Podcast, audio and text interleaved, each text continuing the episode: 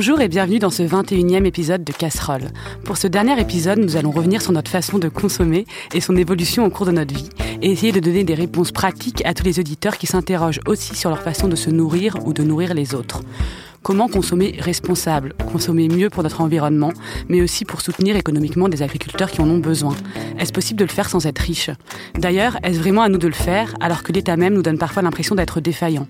Enfin, comment cet engagement se construit lorsque l'on est journaliste? Comment parler de ces sujets de gastronomie, source de plaisir, en parlant aussi de tout ce que cela implique politiquement, sans effrayer ni culpabiliser les gens, ou au contraire en les culpabilisant un petit peu?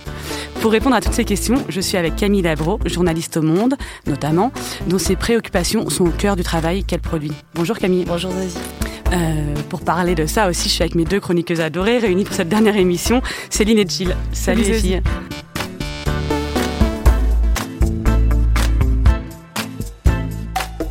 Pour commencer, j'aimerais vous demander à toutes les trois, est-ce que vous avez toujours fait attention à votre façon euh, de manger, de consommer? Euh, Est-ce que euh, cette, cette, façon de consommer, elle a évolué, allez, disons, ces dix dernières années? Je vais commencer parce que je suis la plus vieille. Oui, c'est ça. Ça. euh, carrément. Moi, quand j'étais euh, jeune, quand j'avais 20 ans, je faisais pas très attention. J'ai toujours bien mangé. J'ai une maman qui cuisine super bien, donc euh, j'ai toujours mangé des bonnes choses, mais je faisais pas vraiment attention à la provenance, où, où j'achetais, ce que j'achetais. Mais je crois que pour moi, le point vraiment tournant et qui aussi fait différent de vous, c'est que j'ai des enfants. Et que quand on quand on commence à penser non seulement à se nourrir, mais à nourrir d'autres personnes euh, qui sont dépendantes de nous, ça change encore vraiment la donne. Et je crois que c'est vraiment euh, la naissance de mes enfants qui a, qui a tout fait basculer. Et toi, Jill? C'est un peu comme Camille, j'ai toujours bien mangé avec un papa qui rentrait tard le soir, mais nous préparait quand même un risotto, etc.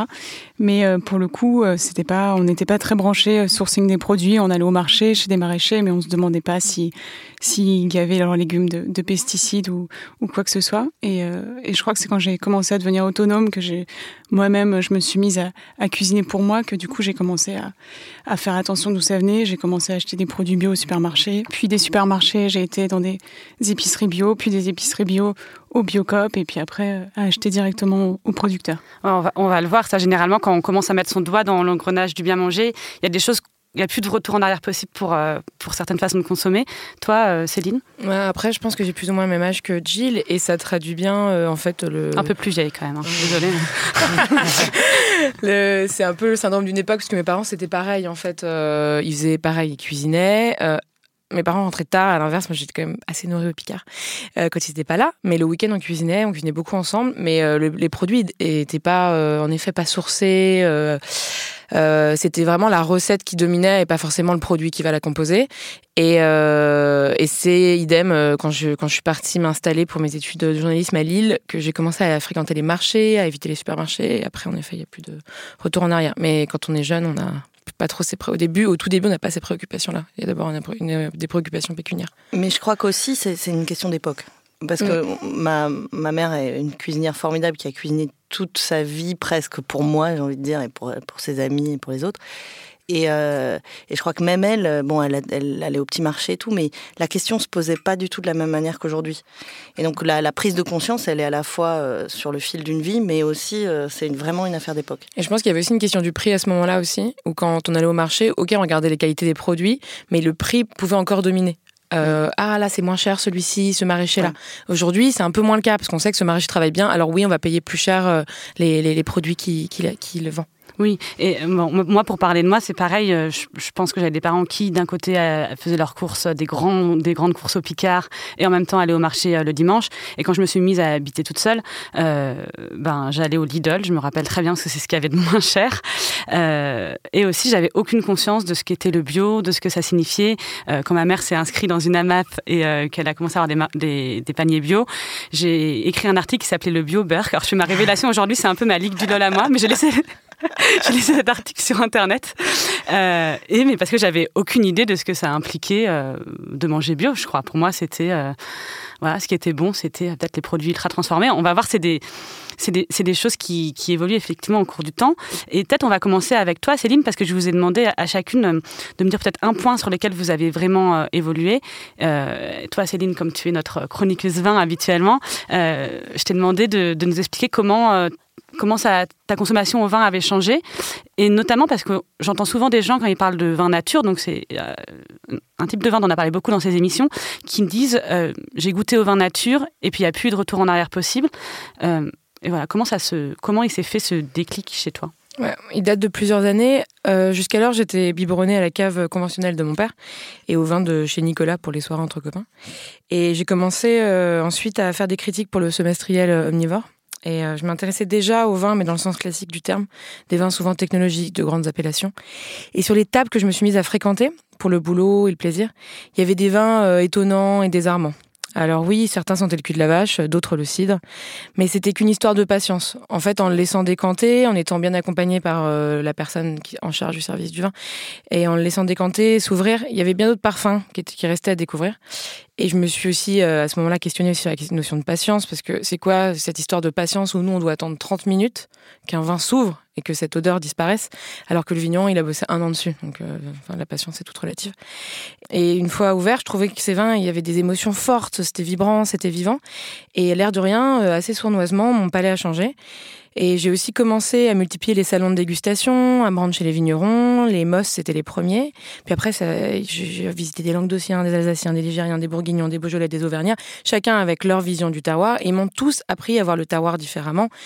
Pas comme il devait être absolument à tout prix, ce que j'avais appris jusqu'ici. C'est-à-dire un Condrieux devait goûter l'abricot, un Chablis goûter la pomme verte. Mais comme il était réellement, c'est-à-dire le fruit d'un millésime et d'un seul. Et parce que le vin naturel, du fait de l'absence d'intrants et de procédés technologiques, c'est quand même beaucoup d'attention portée à la vigne et une belle expression du terroir au final. Puisque dans le verre, il n'y a que du jus de raisin et un raisin qui a puisé son goût dans les pieds de vigne qui s'enfonce dans un sol qui est sain. Et j'ai aussi appris à accepter les humeurs du vin. C'est souvent, euh, souvent ce qu'on reproche au vin naturel. Et euh, récemment, je suis allée rendre visite à Gilles Azoni, c'est un vigneron ardéchois, un fervent défenseur des vins sans aucun intrant. Euh, même pas une lichette de soufre. il m'a beaucoup appris. Parce que quand on parle de vin naturel, on parle de vins qui ne rentrent pas dans des codes industriels. Ils ne sont pas produits à la chaîne avec toujours le même goût. Alors oui, ils peuvent changer, mais c'est ça la beauté des produits artisanaux. Un beurre fermier n'a pas le même goût en août quand les vaches pèsent de l'herbe grasse et sèches et en mars quand elles sont encore nourries au foin. Et pour finir, je voulais aussi aborder quelque chose, un point pratique. Parce que j'en ai un peu marre que mes copains arrivent euh, à se faire berner avec des faux vins nature et qu'aujourd'hui c'est quand même une grosse tendance de fond, euh, c'est une grosse tendance le vin naturel et on commence à voir fleurir dans les supermarchés vin sans soufre, vin sans soufre, vin sans soufre. Du coup, je suis tombée sur un sur euh, sur un des conseils d'une œnologue sur le sans soufre. J'aimerais vous lire un peu. Vous m'arrêtez quand ça devient trop technique, mais je pense que vous allez comprendre. C'est Marie-Laurence Porte, qui est œnologue consultante chez euh, Œnosens à Cadillac en Gironde, et qui dit Un vin sans sulfite ajouté est un vin technologique qui respecte la limite réglementaire de 10 mg par litre de SO2 total. Le raisin est récolté en légère sous-maturité afin d'obtenir un pH plus bas, car cela favorise la présence de soufre sous sa forme active. Sur certains terroirs, pour ne pas avoir d'arômes végétaux, il est possible de vendanger à maturité et d'acidifier les mous par la suite. Hop, on ajoute de l'acidité. Sur vendange, la bioprotection à base de levure non saccharomyces de type Metsichovia en association avec Torulaspora permet d'occuper le milieu et éviter le développement de levures indigènes. On peut aussi ajouter 10 grammes hectolitres de tanin gallique à l'alcool qui sont de puissants antioxydants pour protéger les mous de l'oxydation. Pendant le cycle de pressurage, il faut réduire au maximum les rebêches pour limiter la trituration. Il faut également, également travailler sous gaz inerte et lancer le plus rapidement possible les fermentations après le débourbage. Après, je vous en passe, c'est des meilleurs. Et pour non, en gros, c'est la fin est assez marrante. Je crois qu'il faut vraiment s'interroger sur ce que recherche le consommateur avec un vin sans soufre, car pour le vigneron, c'est un lourd investissement en temps et en argent. En même temps, de cette façon-là, oui, c'est clairement un lourd investissement en temps et en argent, puisqu'en fait, on va compenser l'absence d'ajout de soufre par 1000 produits magiques. Et c'est ça aussi le problème, c'est qu'aujourd'hui, on voit vin sans soufre, vin sans soufre, puisque le débat sur le vin naturel s'est posé sur le soufre, alors que c'est pas que ça. Et, euh, du coup, euh, et du coup, oui, il existe des vins sans soufre industriels, mais c'est pas très sain. Donc, un vin naturel, comment on fait pour le reconnaître? On l'achète chez un caviste indépendant. On l'achète pas au supermarché, on l'achète pas chez Nicolas.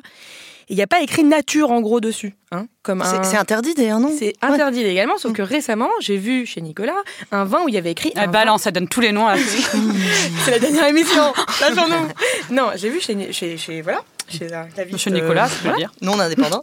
euh, vin nature à butiner. Aucun vigneron naturel n'écrirait ça sur la bouteille. Aucun.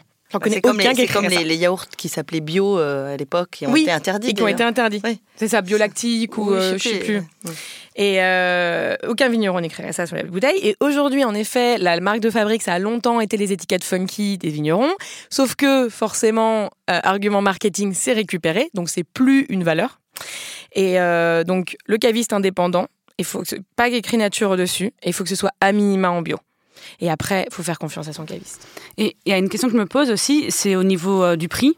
Euh, J'imagine que toi, peut-être au fur et à mesure du temps, tu as été prête aussi à mettre plus d'argent pour acheter du bon vin ou Bah, Moi, je m'achète moins de fringues. Euh, je m'achète moins de produits technologiques. j'achète Et- que du pinard non, mais très jeune, quand j'ai commencé à mieux manger, j'ai déjà commencé à, dans mon dans mon budget mensuel à, à accorder beaucoup d'importance à, à la, la nourriture et ensuite le vin. Donc euh, après, j'ai une cave et j'ai et j'achète beaucoup auprès des vignerons directement. Donc l'un dans l'autre, je m'y retrouve. Mais oui, je dépense plus d'argent, je pense, que la moyenne dans les vins. Et est-ce que euh, il y a quelque chose qui, peut-être une question qui se pose pour euh, pour toutes. Euh, moi, par exemple, ça m'est arrivé de partir un week-end avec des amis qui n'étaient pas spécialement préoccupés par le bien manger. C'est des trucs qui, te rendent dingue, parce que t'as pas envie d'aller au supermarché, etc. Est-ce que toi, pour le vin, avec peut-être tes amis qui s'y connaissent moins, t'as eu des situations, j'en sais rien, des repas où on a amené des mauvais vins chez toi ou comment tu, comment tu fais si t'as vraiment envie que de boire du vin nature, que des bons vins pour en société, quoi, pour rester un peu diplomatique. Euh, alors déjà, quand je pars en vacances avec des gens, soit je les ai convertis, met- boivent même du vin naturel, voilà. Et euh, c'est le terme, un peu converti malheureusement. Et hum, soit euh, je prends dans ma valise, ça m'arrive souvent d'en ramener. Et sinon, euh, là, ça arrivé à un dîner, et tu le sais bien parce que je pense que tu, me, tu me tends la perche. Euh, ça m'arrive à un dîner, je l'avais bien précisé, et en fait, ils ont toujours pas compris que c'est un engagement de ma part, et qu'en plus, c'était mon métier. Donc vraiment... euh, voilà, c'est comme ramener un cheeseburger quand tu vas dîner, euh, quand tu vas dîner chez Camille Labro, quoi. Euh, et ben, je suis sortie acheter une bouteille. À côté de chez moi, il y a une très bonne cave. Et quand je l'ai ramené, ils m'ont fait ah, trop bien, on veut goûter. Ils ont tous bu un verre. Il avait plus. du coup, je l'ai pas bu. C'est pas grave. Je l'ai Tu veux juste dire, pas bu ce soir-là. c'est des gens qui venaient dîner chez toi Ouais. qui t'avaient amené du vin conventionnel. Ouais. Un code Ouais. du Et Rhône de je, je leur voilà. Et en plus, ils comprennent pas parce qu'ils me disaient oh mais attends, j'ai mis 20 euros dedans. Je suis allée au, au supermarché. Il faut leur dire, mais je préfère ne rien avoir. Oui. Tu, tu leur avais dit. Oui, je, leur- je leur ai déjà dit. Mais à un moment, en fait, euh, tu perds tes amis. Tu Non, vois sinon, tu leur envoies un petit texto. Moi, je fais ça avec C'est le nom fait. des cavistes dans le C'est coin. fait. Je leur dis, en C'est passant, vous traverserez, vous passez devant ce Guide- guide caviste. du quartier. C'est ça. Mais c'est vrai qu'on peut passer euh, pour, des emmerdeurs. Ouais, on passe Mais- souvent pour des emmerdeurs, je trouve.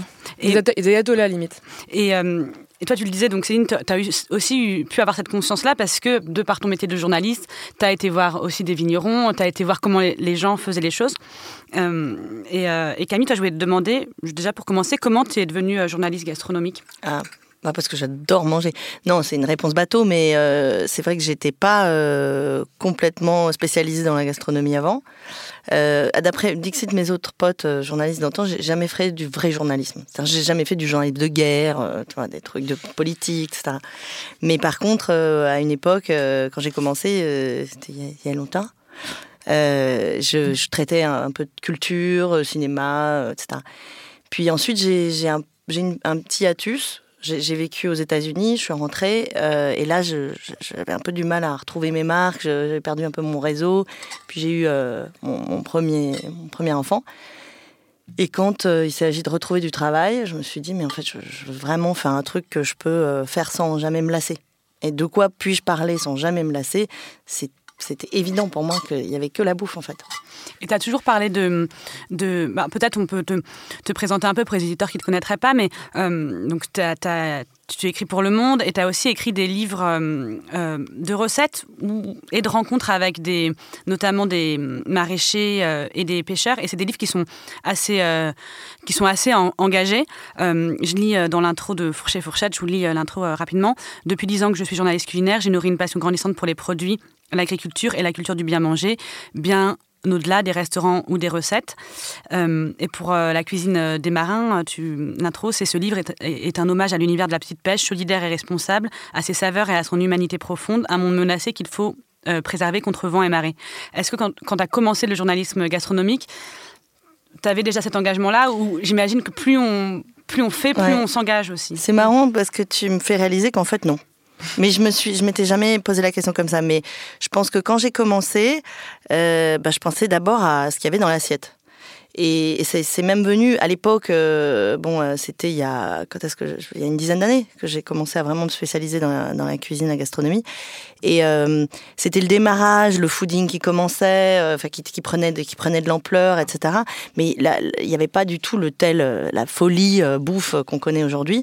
Et et en fait, à l'époque, je travaillais pour La Tribune, euh, qui, était encore en mode papier, et, euh, pour le supplément. Et quand j'avais demandé, euh, enfin, quand on m'avait proposé de faire une page, j'avais dit, bah, je vais la faire sur, la, gastronomie. Et ma rédac chef, que j'aime beaucoup et avec qui je suis toujours en contact, m'avait dit, très bien, mais tu dois devenir la meilleure dans ce domaine tu dois connaître tout le monde, tu dois avoir fait tous les restos, etc.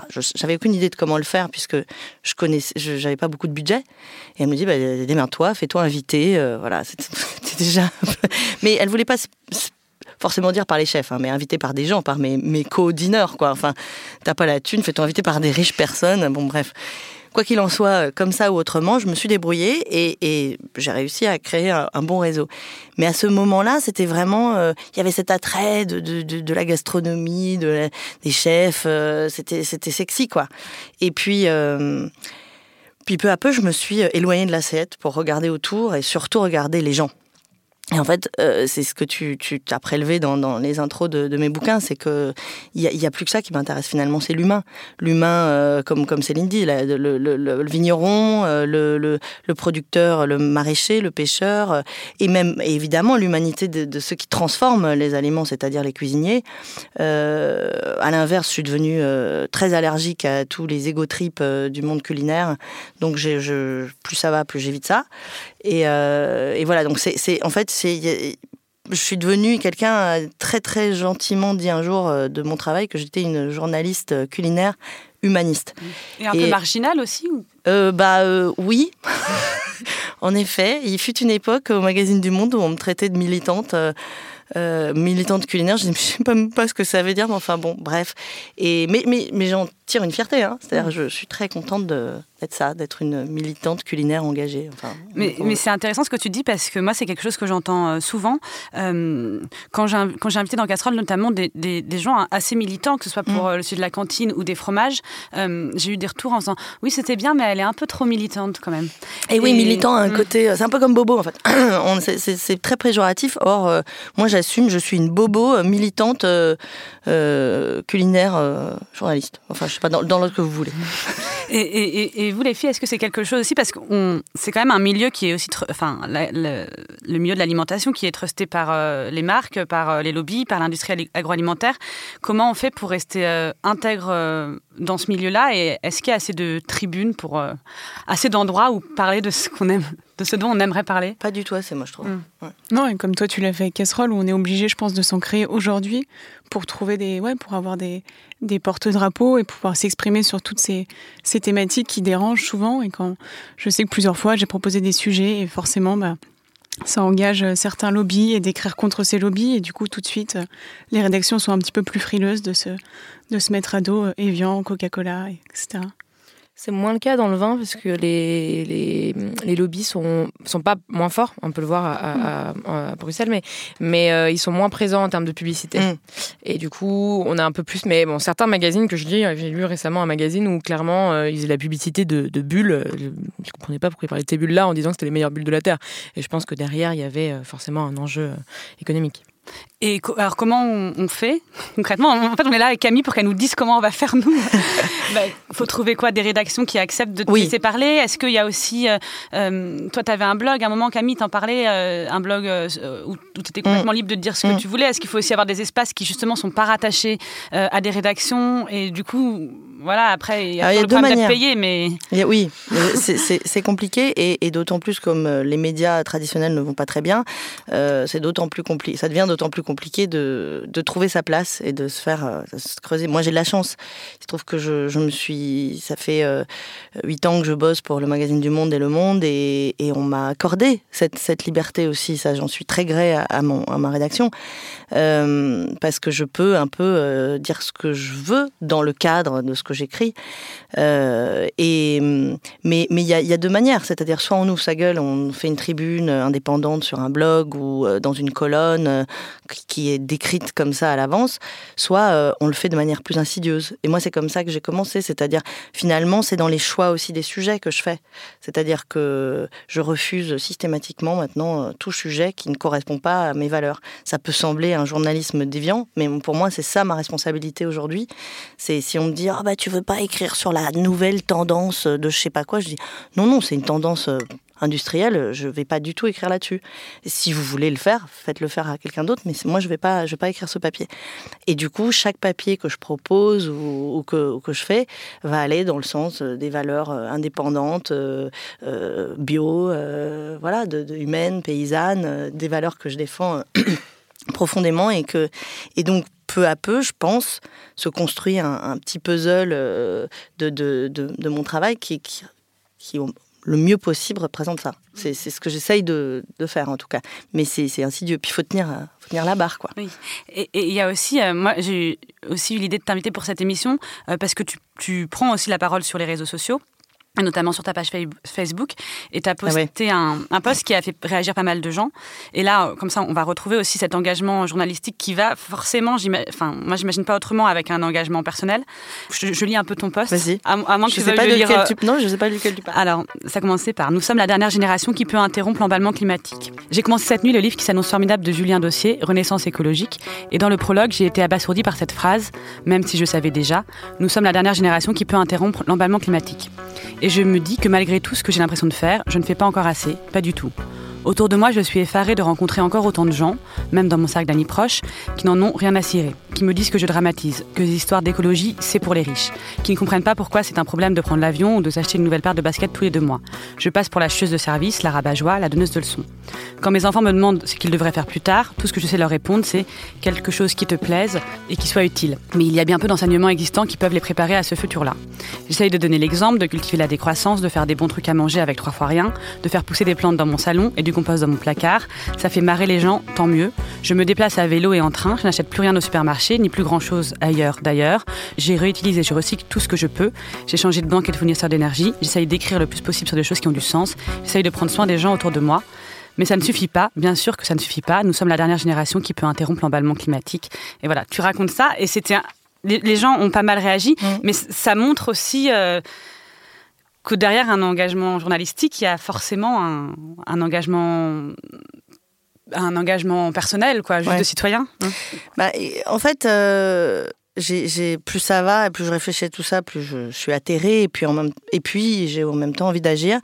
Euh, ce qui se passe, c'est qu'en fait, j'ai choisi, euh, je me dis, bah, le, prisme culinaire est un prisme comme un autre. D'autres gens vont choisir le prisme de l'énergie ou le prisme du vin, comme Céline. Enfin, c'est, on est, c'est lié, bien sûr, mais et, euh, et je crois qu'on peut faire beaucoup à travers ça, mais mais mais tout ce qui se passe en termes écologiques et tout euh, commence beaucoup euh, avec l'alimentation. donc, donc ce genre de message et ce genre d'alerte, c'est aussi euh, mon devoir de, de, le faire, même si ça semble trop, trop vaste. Hein. C'est mais c'était une prise de conscience un peu paniquée à ce moment-là, hmm. j'avoue. Et mais justement, on sent que les consommateurs veulent consommer mieux, euh, mais euh, il y a aussi parfois cette impression qu'on les culpabilise ou qu'on leur met beaucoup sur hmm. les épaules, à l'endroit où notre propre gouvernement parfois euh, n'aide pas. Euh, donc là, Gilles, tu vas nous parler, toi, du plastique. Et juste avant, euh, donc il y a une vidéo qui est sortie euh, sur Combini d'Hugo Clément qui a été dans une décharge en, en, Malaisie, une décharge sauvage où en fait on retrouvait plein de produits recyclés français, quoi. En fait, des produits qu'on n'avait pas recyclés en France mais qu'on avait envoyés dans les pays pauvres parce qu'on savait pas où les mettre. et il y, a eu cette réponse sous la vidéo. Il y avait pas mal de commentaires dont un citoyen qui disait euh, Je veux bien me bouger le cul pour l'écologie, mais à partir du moment où je jette mes déchets dans la poubelle appropriée, ils finissent quand même dans la nature, c'est au gouvernement de se bouger. Euh, ça, c'est quelque chose qu'on retrouve aussi pas mal dans le discours euh, des gens. Je sais pas ce que moi, moi, je pense que la responsabilité, elle, est à tout le monde. Il faut arrêter de, se déresponsabiliser en disant c'est pas ma faute, c'est la faute du gouvernement, c'est pas ma faute, c'est la faute du mec qui a fait la bouteille en plastique, c'est pas ma faute. et, je veux dire, on peut prendre responsabilité à tous les niveaux. Et c'est ça, je pense que tant qu'on ne comprend pas ça euh, et qu'on remet la faute sur l'autre, on n'y arrivera jamais. Ok, mais en même temps, on nous enseigne qu'il faut mettre dans la bonne poubelle, il faut bien recycler. Il y a 26% du plastique aujourd'hui qui est recyclé. Et en même temps, on, dit aux gens... Moins, je crois. Moi, j'avais vu 26. c'est désespérant. C'est désespérant. mais à partir du moment où on fait croire aux gens que ça va être. Enfin, tu vois, je, je, suis d'accord, chacun a sa responsabilité. Mais par exemple, tu vas au but de Chaumont, moi, c'est quelque chose qui me choque. Au but de Chaumont, tu vas au but de Chaumont quand il fait chaud, par exemple. Tout le monde est en train de pique-niquer. Il n'y a pas de poubelle de recyclage dans les buts de Chaumont. T'as, as des mm. poubelles qui, qui, qui, sont là en train de vomir du plastique partout parce que tout le monde est allé au supermarché acheter son. Et, et en fait, on nous fait croire que ça va être recyclé, donc les gens n'ont pas, ont pas encore commencé à changer leur façon de faire. Alors qu'en fait, initialement, on aurait dû juste dire si tu as l'occasion, essaye de prendre un pot en verre et ensuite le, mmh. nettoyer, mmh. le, tu vois. Et euh, il y a aussi euh, la question du prix dont tu parles un peu dans ton texte là. Est-ce que euh, il y a aussi cette chose de dire aux consommateurs oui, mais il faut dépenser plus d'argent, vous n'avez qu'à pas vous acheter le dernier iPhone, etc. Moi, je trouve pas cette, je trouve pas cette réponse satisfaisante euh, de dire à, des gens qui ont moins de moyens, euh, oui, mais il faut faire un effort euh, financier. Je sais, je sais pas si. Moi, j'ai fait le test personnel. Alors, je, je, dis pas, bien sûr, je suis, j'ai des moyens. Je suis dans la classe moyenne, haute, bourgeoise même, mais, mais je pense que le, c'est pas une question d'argent, c'est une question de faire attention et peut-être d'y passer un peu plus de temps. C'est surtout d'abord un peu plus de temps. D'abord, temps à choisir ce qu'on va acheter et ensuite temps à cuisiner évidemment. Parce qu'il n'y a pas de, mieux se nourrir pour moins cher sans, sans, sans temps à cuisiner. Là on parle de produits industriels préparés versus produits bruts euh, achetés. Mais juste pour la petite histoire euh, j'ai fait j'ai rassemblé pendant un an euh, les notes de mes, de mes frais domestiques, sans compter le vin, parce que le vin, c'est un autre budget mais tout frais domestique. J'ai une famille de cinq, trois enfants, euh, deux adultes, et euh, j'ai une moyenne régulière de 700 euros par mois. Je sais, c'est assez élevé. C'est beaucoup, ouais. Mm. Mais en fait, non. Quand tu réfléchis, euh, j'ai demandé autour de moi les, des, étudiants qui ont qui dépensent 200 euros par pour eux-mêmes, pour tout seul, individuel. 700 euros, c'est pour les cinq. Hein. Attention, ça fait donc 120, 130 euh, euh, par personne par mois. Ça compte tout, y compris d'ailleurs euh, tout ce qui est produit de ménage, parce que c'est dans le tas. c'est pas tant que ça. Et en fait, c'est que du bio, c'est que des produits sourcés, mais c'est des produits bruts. Donc en fait, il faut juste faire attention, je crois. ça commence par là, déjà. Et, mais ça, ça aiderait quand même, euh, et, ça, mais même, euh, on, en parle tous, bah, dans les cantines scolaires par exemple, où ça aiderait quand même d'avoir euh, une éducation et à cuisiner et à reconnaître les produits et savoir d'où ils viennent de la part de, aussi de, ben, de notre État. Bah, ça, c'est sûr. Et puis, l'éducation culinaire et, potagère en, en école, c'est mon prochain combat. et ça, c'est essentiel évidemment, c'est essentiel et je pense qu'il faut, il est vraiment temps que le gouvernement, que l'éducation nationale reconnaisse que ces valeurs-là sont à apprendre avant même d'apprendre la géométrie. Elles vont être beaucoup plus utiles et, nécessaires et vitales euh, demain pour, les enfants euh, d'aujourd'hui, euh, que, que plein d'autres matières qu'on leur enseigne encore de manière totalement vétuste. Donc oui, il y a tout ça à faire, mais je pense qu'on peut faire bouger les lignes à, son niveau. C'est-à-dire que si euh, moi, en tant que parent d'élève, je vais, je plante, je, je, je fous le merdier. Bon, c'est vrai, j'ai une voix, je suis journaliste, mais j'ai récemment fait ça avec un article sur les cantines scolaires. Et maintenant, je peux dire que la mairie euh, de mon arrondissement euh, me traite un peu différemment et, a des propositions. Mmh. Donc, on peut faire changer les choses à son niveau. Et, justement, euh, moi j'avais le souvenir, euh, on parlait du, plastique, j'ai le souvenir de quand sont arrivées les poubelles jaunes quand j'étais enfant, parce que j'habitais en banlieue, je me rappelle très bien qu'on a eu une nouvelle poubelle. Euh, je demandais à Jill si elle s'en rappelait, mais je pense qu'elle est plus jeune que moi, donc je devais avoir, je sais pas, 8, 8 ans, je pense. et Jill, toi, tu, vas nous parler de comment a évolué ta, relation avec tes poubelles. Comme on disait tout à l'heure, en fait, ne sachant pas vraiment où ça partait, même si je faisais bien le tri, etc et que je me rendais compte que tous les trois jours, euh, je devais descendre ma poubelle avec mes, avec mes déchets pour les mettre dans la poubelle du tout venant. Et que bah, je me suis dit, en fait, là, c'est plus possible. Tu as une pile même de déchets recyclables, tu as beaucoup trop de, de déchets ménagers. Il faut savoir qu'à peu près euh, chaque Français a 750 grammes de déchets par jour, donc euh, multiplié par le, voilà, le nombre d'habitants, etc. Et donc, du coup, j'ai décidé qu'il fallait réduire ça. Donc, malgré un appartement tout petit parisien de 30 mètres carrés, l'absence de balcon, etc., Euh, le plus judicieux, judicieux ça m'a semblé d'investir dans un petit composteur. Donc à cette époque, il faut savoir que la mairie de Paris euh, lançait une nouvelle campagne de dons de lombricomposteurs. Donc le principe est simple. Vous avez, un petit, euh, vous avez une petite boîte à étage dans laquelle il y a des, des petits verres qui grouillent. Euh, qui, je tiens à le signaler qu'ils ne sont pas des asticots parce que moi on a déjà fait le coup. On m'a dit mais tu as tes asticots dans ton placard, dans ton truc. En fait, ce sont des lombriques. Il faut vraiment le. C'est très différent. C'est plus mignon. C'est plus mignon. c'est plus mignon puis surtout ça, ça bouffe pas des trucs en train de se, de se décomposer. Au mm. contraire, ça aide une décomposition saine. C'est hyper important. C'est pas les petits machins verts qui grouillent, mm. euh, blancs là, qui grouillent sur la bouffe pourrie quoi. Et du coup, bah, ces petits lombrics, ils vont s'occuper de, de, digérer vos déchets, ils vont les, les remuer, et puis, euh, in fine, au bout de, de, quelques jours et quelques semaines, vous obtenez un compost euh, brun, grumeleux, qui sent un petit peu le sous-bois, moi, je trouve. Et euh, ça donne presque envie, c'est presque bucolique ce que tu racontes. et ce compost, il faut savoir qu'en fait, il est extrêmement riche en nutriments et qu'on peut alors le réutiliser pour booster un peu les, les cultures de nos jardinières, même si on n'a pas de balcon. Moi, j'ai sur mes rebords de fenêtre des tomates, des concombres, etc. Ou alors, si on ne sait pas quoi en faire, gentiment le donner à ses voisins qui ont un peu plus de place. Bon, malheureusement pour moi, j'ai pas été sélectionnée par le programme de la, de la mairie de Paris, donc j'ai dû investir de mes deniers personnels pour, pour acheter un, composteur. Oui, parce qu'à la mairie de Paris, on peut s'inscrire euh, à plusieurs moments de l'année et on, si on est sélectionné, euh, on peut recevoir euh, gratuitement un lombricomposteur. Voilà. C'est quoi les critères? Il n'y a pas vraiment de critères. C'est un tirage au sort. Donc voilà, je n'ai pas été sélectionnée. Il faut savoir que le lombricomposteur que la mairie de Paris met à disposition coûte, si on l'achète nous-mêmes, environ 89 euros. Euh, du coup, moi, j'ai décidé d'investir en quelque chose d'un petit peu moins cher, qu'on appelle Bokashi. Donc, c'est un petit peu le même euh, principe. Donc, c'est une espèce de grande boîte dans laquelle on va mettre ses biodéchets. Donc, ses épluchures de légumes, ses épluchures de fruits, euh, ses coquilles d'œufs, son café. On évite, comme pour le, le lombricomposteur, le poisson, la viande, les pâtes. Les, agrumes aussi, c'est pas terrible. Moi, je les mets un peu parce qu'il y en avait trop. Ouais, Ils n'aiment pas l'acidité, les lombris. Et, euh, et, puis au bout, de, au bout de, quelques, de quelques jours, on obtient un, délicieux nectar appelé thé de compost et qu'on dilue dans l'eau. Et pareil, du coup, on peut aller arroser nos, nos jardinières. Et puis pareil, là pour le coup, c'est un tout petit peu différent du lombricomposteur. Donc vous obtenez pas une, une espèce de poudre qui ressemble à la terre. Ça va rester vraiment une mixture assez grossière qu'on utilise. Là pour le coup. Il faut avoir un petit peu plus de place parce qu'on vient remplir le, le fond de ces bacs potagers ou de ces, ces, jardinières. Et il faut attendre juste quelques semaines parce que le pH de cette mixture est un peu acide. Donc ça risque de brûler les racines. Donc on laisse ça un peu reposer. Et puis après on vient on vient mettre nos cultures. Et j'ai fait le test. J'ai mis mes fraisiers dans cette petite mixture. Ils sont hyper en forme et je pense que dès demain j'aurai au moins 10 fraises à manger en même temps. Je suis très très contente. Et est-ce que tu as remarqué du coup grâce à, à ton compost que tu avais moins de biodéchets? Bah, c'est simple, du coup, depuis, donc ça fait six mois que j'ai ce, ce bokashi à la maison. Euh, désormais, j'ai plus ma poubelle de tout venant se réduit à une poubelle tous les six à huit semaines.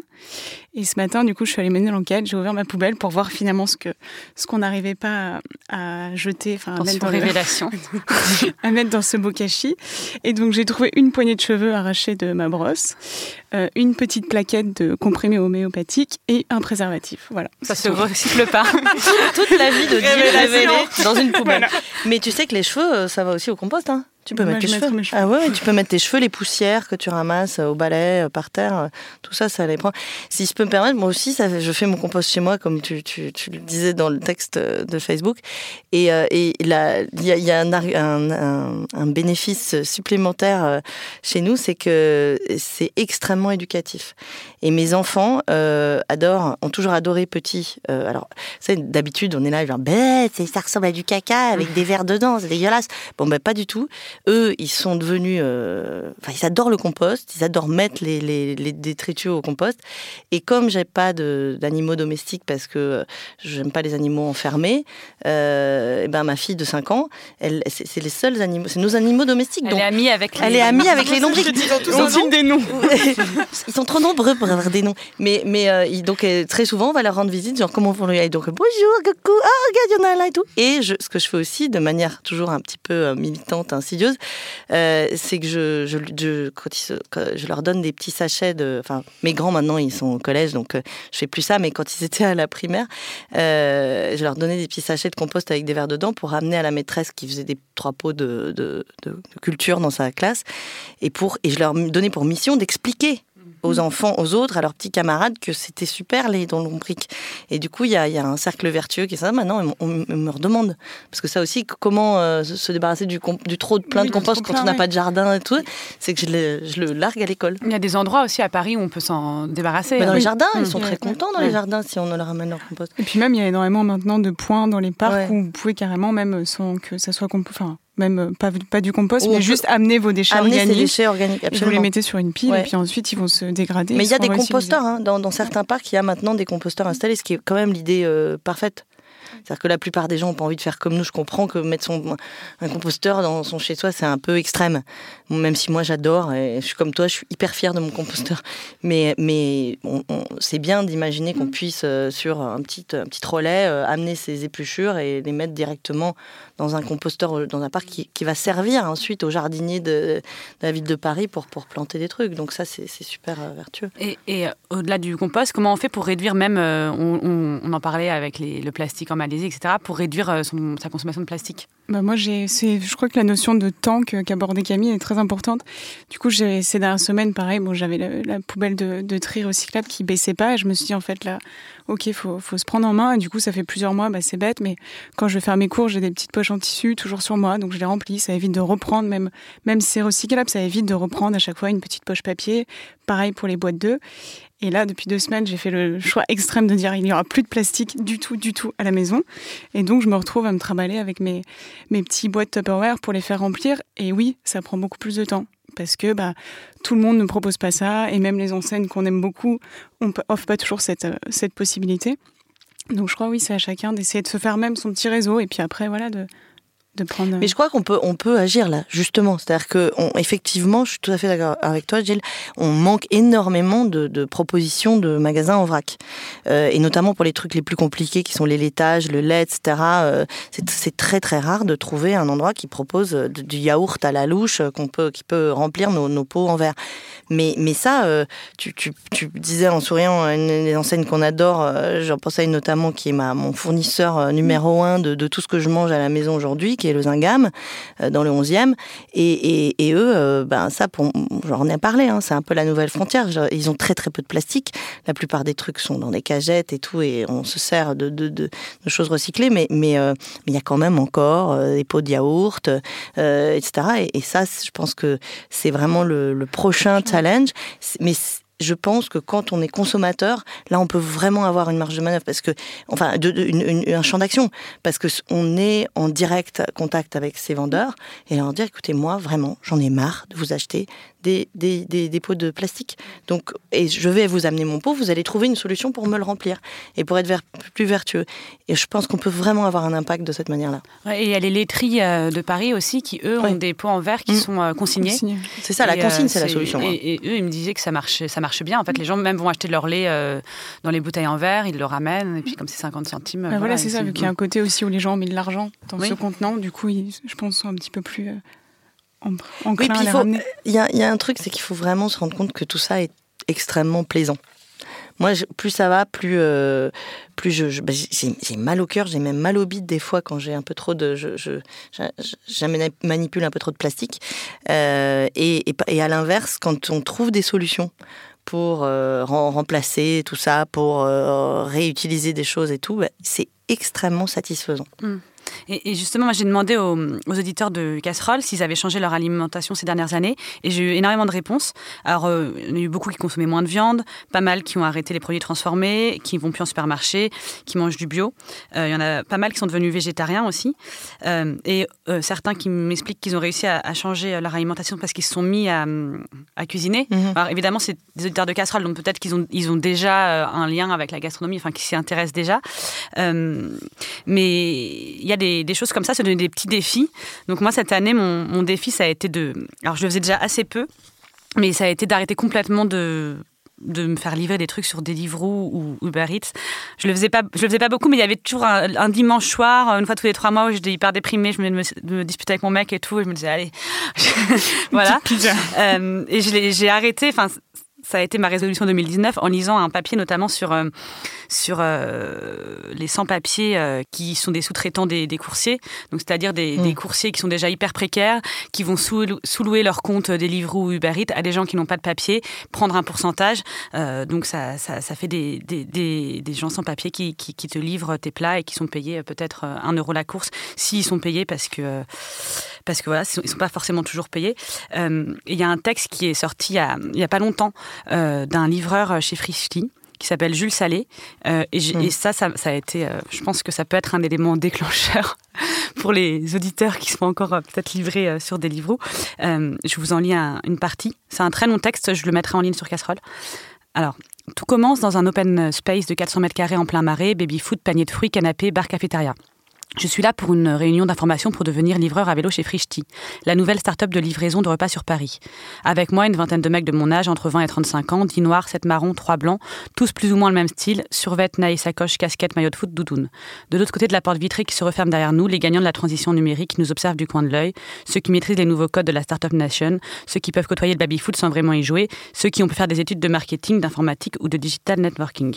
Moi, je suis principalement avec des immigrés, et des fils d'immigrés, des gens qui parlent à peine français, des gens dont le marché du travail ne veut pas, des blédards. Donc ensuite, il explique comment il faut, euh, comment il a ses premiers shifts. Donc c'est euh, euh, des services. Donc tu te connectes sur ton téléphone portable. tu dois, réussir à avoir un, shift, donc un espace de trois heures où tu vas pouvoir travailler. et voilà. Ensuite, il explique son premier shift, comment il se retrouve dans un hangar de 5 mètres carrés à devoir attendre les courses. Il a personne à qui parler, donc il peut pas expliquer pourquoi il a eu trois minutes de retard parce qu'il s'est retrouvé derrière un camion poubelle. Il est juste noté par un ordinateur. Et je reprends son texte. Il, parle euh, du coup d'un, il parle avec un livreur frichti qui lui raconte euh, ce qu'est la réalité de son métier. 7 jours sur 7 par jour avec une coupure de 3 heures en milieu de journée pour 1200 euros. C'est ce que fait un coursier avec qui je discute.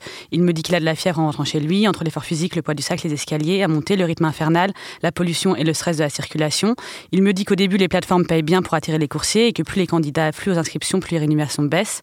Euh, les coursiers ne disent rien parce qu'ils savent qu'ils sont des centaines à vouloir bosser pour peu de places disponibles. Et il finit en disant Faut-il vraiment balayer deux siècles d'acquis sociaux dans le seul but de satisfaire des cadres dynamiques qui veulent garder la ligne en mangeant des carottes râpées, emballées dans des boîtes en plastique, livrées en 7 minutes à leur agence de design par un esclave à vélo? Non, c'est notre cœur social qui est en jeu. Et voilà, ce qui est intéressant euh, dans ce texte, qui est d'ailleurs très fort, euh, c'est pas pour euh, taper sur Frischti ou, voilà, mais c'est aussi la conscience de ce que ça implique quand on mange, euh, pas que euh, sur les animaux, comment ils ont été élevés, etc., mais aussi sur les humains qui sont derrière. Et ça, c'est peut-être quelque chose qu'on oublie un peu quand on est très citadin, qu'on a voilà, qu'on consomme, mais qu'on n'a pas du tout accès ni aux agriculteurs ni aux gens qui, qui font les choses.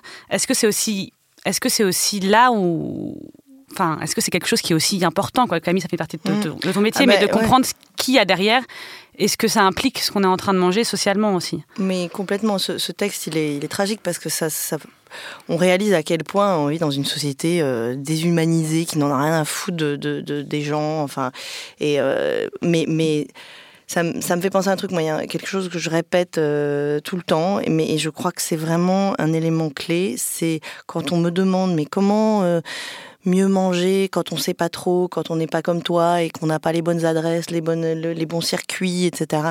Je lui dis juste, pose-toi une question.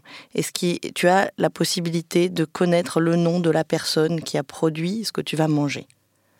Alors ça peut sembler euh, bizarre, euh, dit comme ça. Mais en fait, si on, si tu vois, pour, pour les vins nature, par exemple, c'est typiquement, euh, c'est même par définition, un vin nature, c'est quelque chose dont on connaît le, on connaît le nom du vigneron.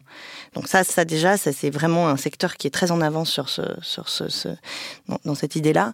Mais, euh, mais ça, ça vaut pour tout. C'est-à-dire que moi, je ne vais plus chez un boucher, enfin, je n'achète plus chez le boucher s'il n'est pas capable de me donner le nom, ne serait-ce que le prénom, euh, de la personne qui a euh, élevé euh, l'animal qui me vend.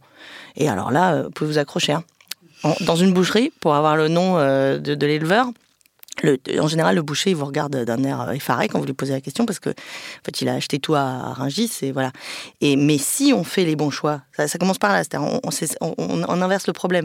Si on cherche à savoir qui a produit, quel est le nom de la personne qui a fait pousser ces tomates, etc. ça mène forcément à du circuit court. Et donc, parce que par exemple, c'est pour ne pas les nommer, si on va acheter aux Ingam, ben, aux Ingam, ils sont capables de vous donner les noms de, tout, euh, de, tous les gens qui ont produit les légumes, les fruits, euh, les laitages et les fromages qui sont là. Et par ailleurs, ça rend tout le monde responsable. C'est-à-dire que si moi je connais le nom de la personne qui a fait le produit, il n'y a pas de scandale sanitaire. Parce que moi, je peux dire, euh, attends, mais euh, euh, le type qui m'a produit cette viande, dont je connais le nom, bah, elle n'est pas bonne, ta viande. Donc, on, peut se responsabiliser en tant que consommateur comme en tant que producteur. Mais ça, est-ce que c'est possible? Pardon, vas-y Céline.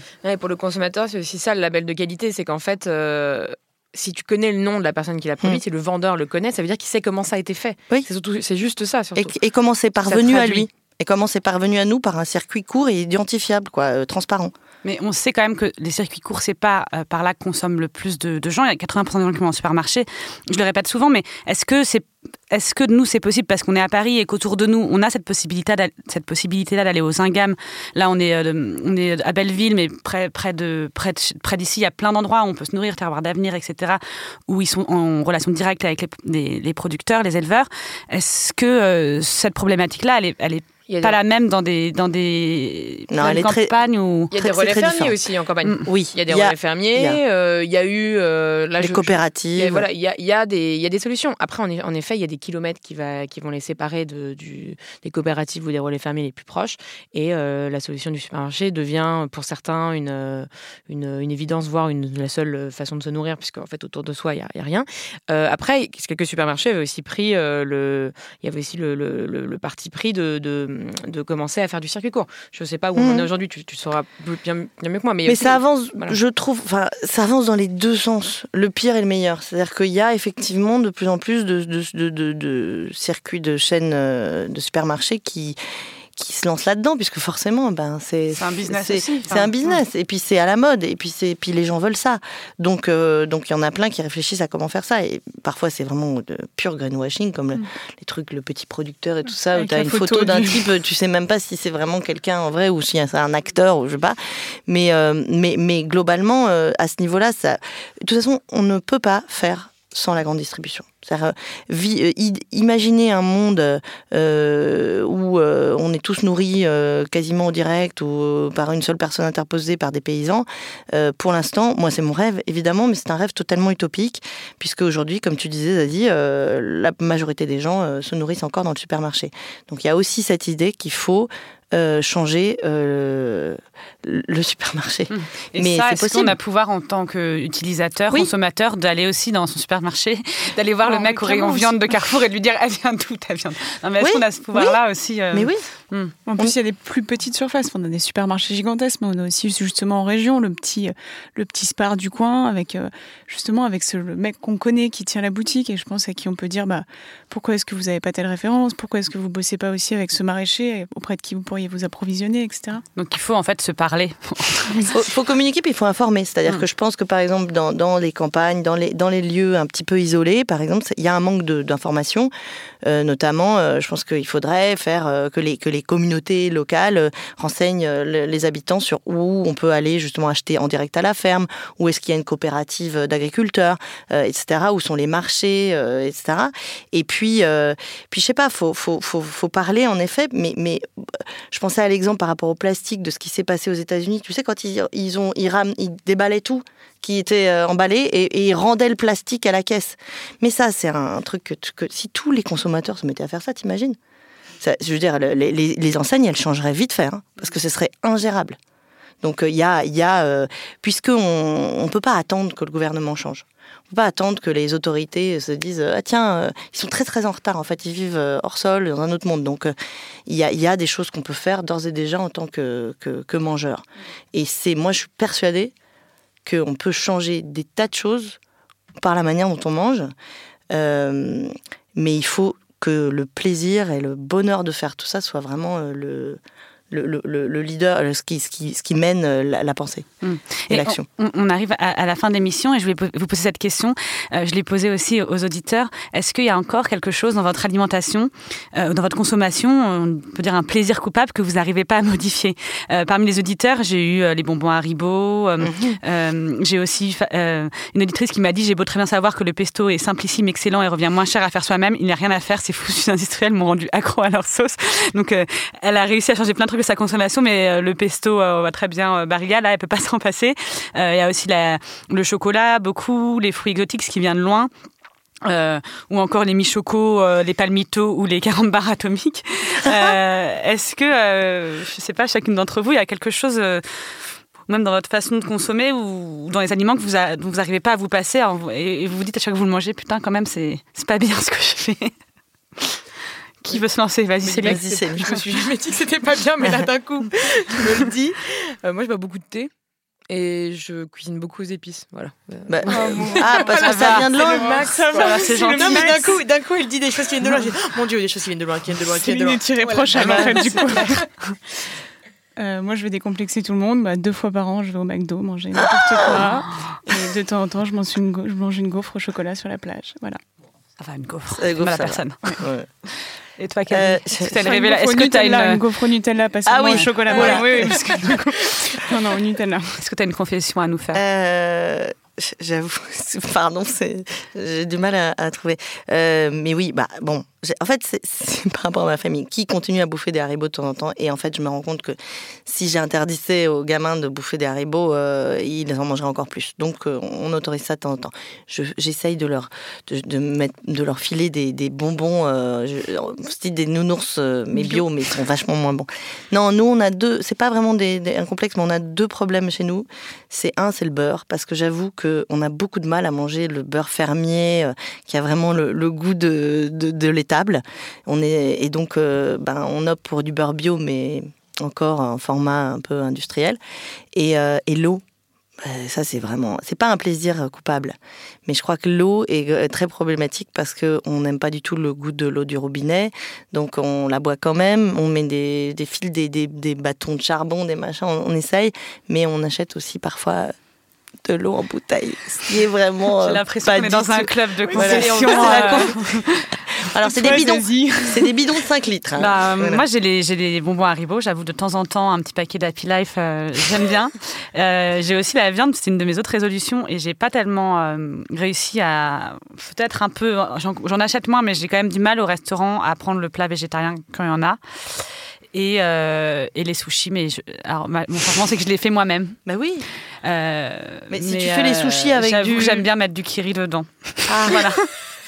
il y a du kiri ah ouais, bio. Là, ouais. du kiri bio. Pas, mais voilà. Si, si, mais, je, je, vous dis franchement, hein, voilà. c'est Et d'ailleurs, les sushis, c'est un truc que j'ai retrouvé pas mal. Plein d'auditeurs qui me disent bon bah, j'ai tout arrêté. Par contre, euh, les sushis euh, qu'on vend dans les trucs en, en plastique et tout. Euh, ah non, mais alors ça, justement, quand quand Jill tout à l'heure parlait euh, ou que tu parlais de la livraison, etc. Ça, c'est un truc.